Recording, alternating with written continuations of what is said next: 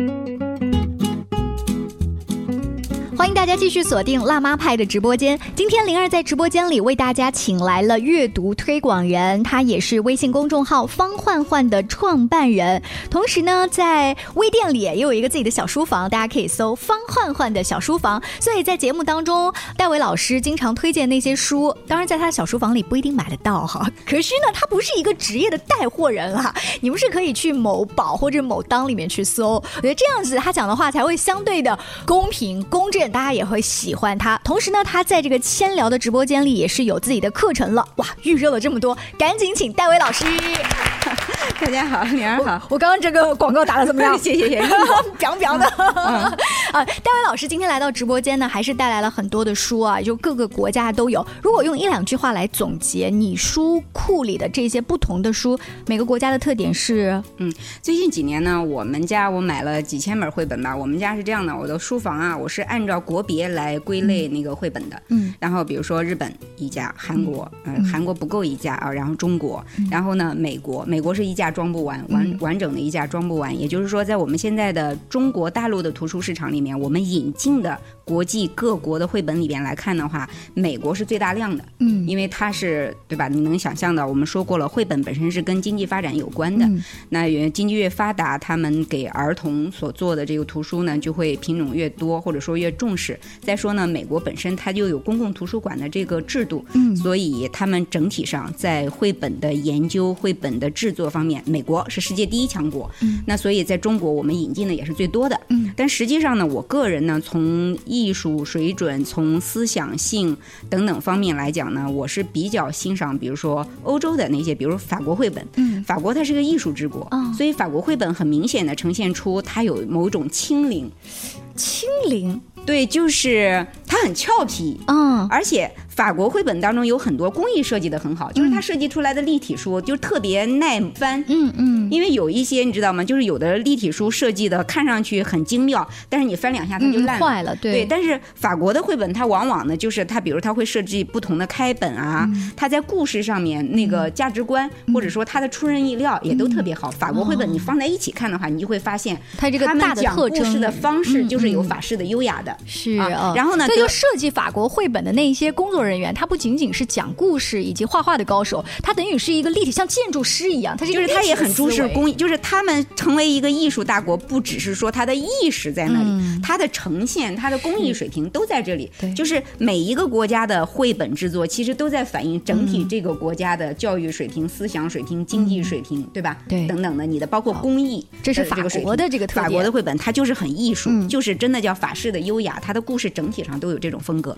然后我也很喜欢德国的绘本。就德国的绘本，你一看啊，它就是德意志民族。怎么了？严谨？哲学哦，哲学。然后你很少在德国绘本里面找到那种就是傻白甜、非常甜蜜的那样的绘画风格的那个绘本是非常少的。嗯，它上来就是哲思，比如很著名的，就是当鸭子遇到死神，就是嗯嗯嗯，它就这个它就是标题往那儿一放，就不太像一个小宝宝会看的。然后还有就是苹果树上的死神，嗯，就是这一类的，它就有很多很哲学的这种这种思辨在里边。然后它的绘画风格也是这样，比如说我很喜欢的有几个画家。他们都是用那种彩色的蜡笔，他有点像各种纸拼，纸拼就是呃，比如说他有一本绘本叫《你知道害怕吗》？他就说人的害怕是在什么样的场景下会发生的，就是他会有这一类的主题，他很哲思，然后他的画面呢看上去就比较的凝重，就是这不是很明显的，整个的法语制作的绘本里边你就能看出来，他就是有这种特征。然后还有英国的绘本，英国的绘本里边有好几个很著名的，比如巴贝克尔啊，比如说安东尼布朗啊，就是英式的这个绘本里边，它就有比如说。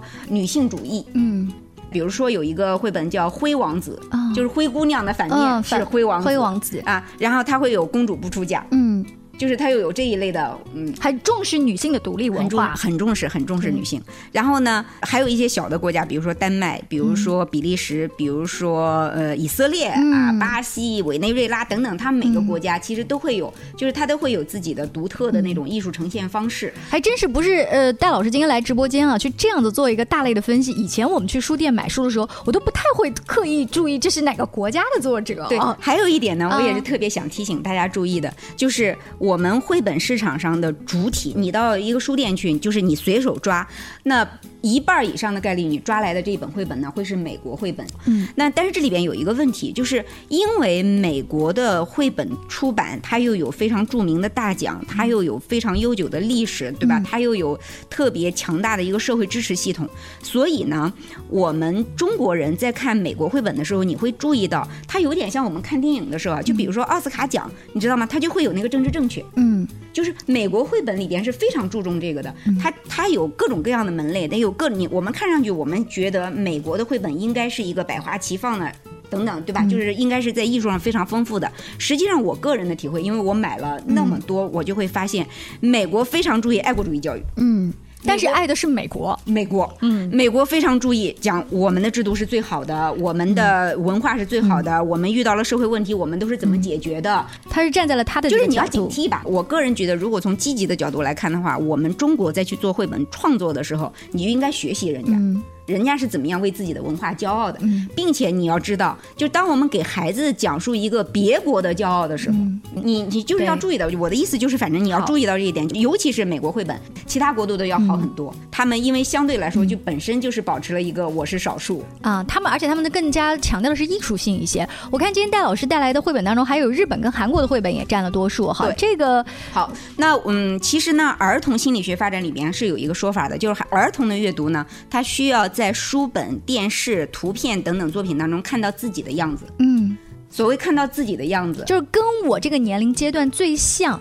我，嗯，就是我。这个小人要出现在我这个人，他也出现在书上，于是我就感觉安全。嗯，我的故事他也出现在书上，于是我感觉骄傲，就是我能找到群体，我能找到根的感觉。因为小孩会代入嘛，他会我就是那个主角。假如说他从小看的故事都是发生在一个美洲大陆上，或者是发生在一个白皮儿、黑皮儿的人身上的时候，他就很难去找到我在哪里。他需要看书的像照镜子一样看到我。所以，我为什么我我特别注意去。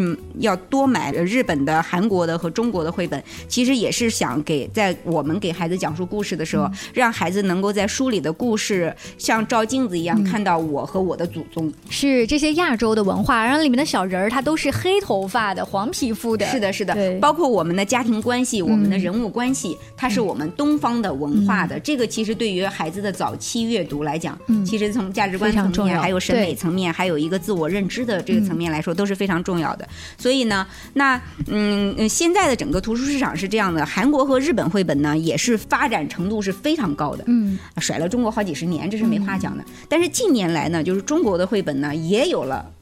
长足的发展，就是大陆原创最近的这个五到十年，嗯，也还是不错的。所以，我们从这个里边，就是全年龄段去选出适合孩子看的好书来讲的话，也是有的。嗯，所以家长在听完戴老师刚才讲的那一段的时候，就是不要只看什么什么什么大奖的前几名就把那个书全买回来，就是也要注意不同国家的，对不对？就是不同题材的，然后都被孩子稍微配备一些。对，就是图书市场上卖的最火的呢，往往每一年都是这样的，就是美国的、英国的几。个图书大奖一一得出来，我们中国大陆现在基本上已经在一年之内就可以引进了。引进之后呢，它所有的宣传语都是叫大奖作品。哦，但是其实我是提醒，就是无论是教育工作者也好，还是爸爸妈妈也好，我们看到的大奖作品的时候，你要看到它是美国大奖作品、英国大奖作品和中国大奖作品，这个背景是一个非常重要的信息。我举个简单的例子啊，比如说孩子睡前的故事，美国故事里边有一个非常著名的叫《晚安月亮》，它是非常非常。著名的绘本几乎啊，就是没有绘本馆没有，几乎很多家，只要我们的孩子要讲睡前故事，大家就会买一个《晚安月亮》。那个《晚安月亮》的故事，它完全是美国文化背景下的。他的床前是奶奶的摇椅，奶奶坐在摇椅上织毛衣，奶奶奶的摇椅下面有一块地毯，他的墙上有壁炉，嗯，他的床头是那样的一个呃座钟，然后他的窗户是那样的，他的窗户外有猫头鹰。那中国的孩子在睡前听这个故事，他能找到谁呢？对，让我想到了还有很多西方的绘本当中提到了牙仙的概念啊，就是最后那个牙齿是放在一个小盒里，但咱小时候长了牙是要根据上面、下面是往屋顶上扔的。你给一个两岁的孩子在讲睡前故事的时候说他一个一个说晚安，这个孩子没有办法想象这件事情也发生在我身上。是，哎，这样一说的话，好像这么多年来我们的有一些故事讲错了。你以为你慢声细语的，好像安慰了孩子，好像跟孩子产生了连接，但你不知道刚。刚戴老师提到了，他并没有在这个故事当中找到他自己，他的想象，所有人的想象都要基于我的已知。嗯，一个一岁的孩子、两岁的孩子对于生活的观察、对于生活的感知，你想在这个之上凭空让他去想象一个他完全没有见过的东西，实际对孩子来说是一件非常困难的事情。是。好，学到了，学到了哈！以后大家再去买绘本的时候，记得戴维老师今天讲的几个重点哦，非常感谢。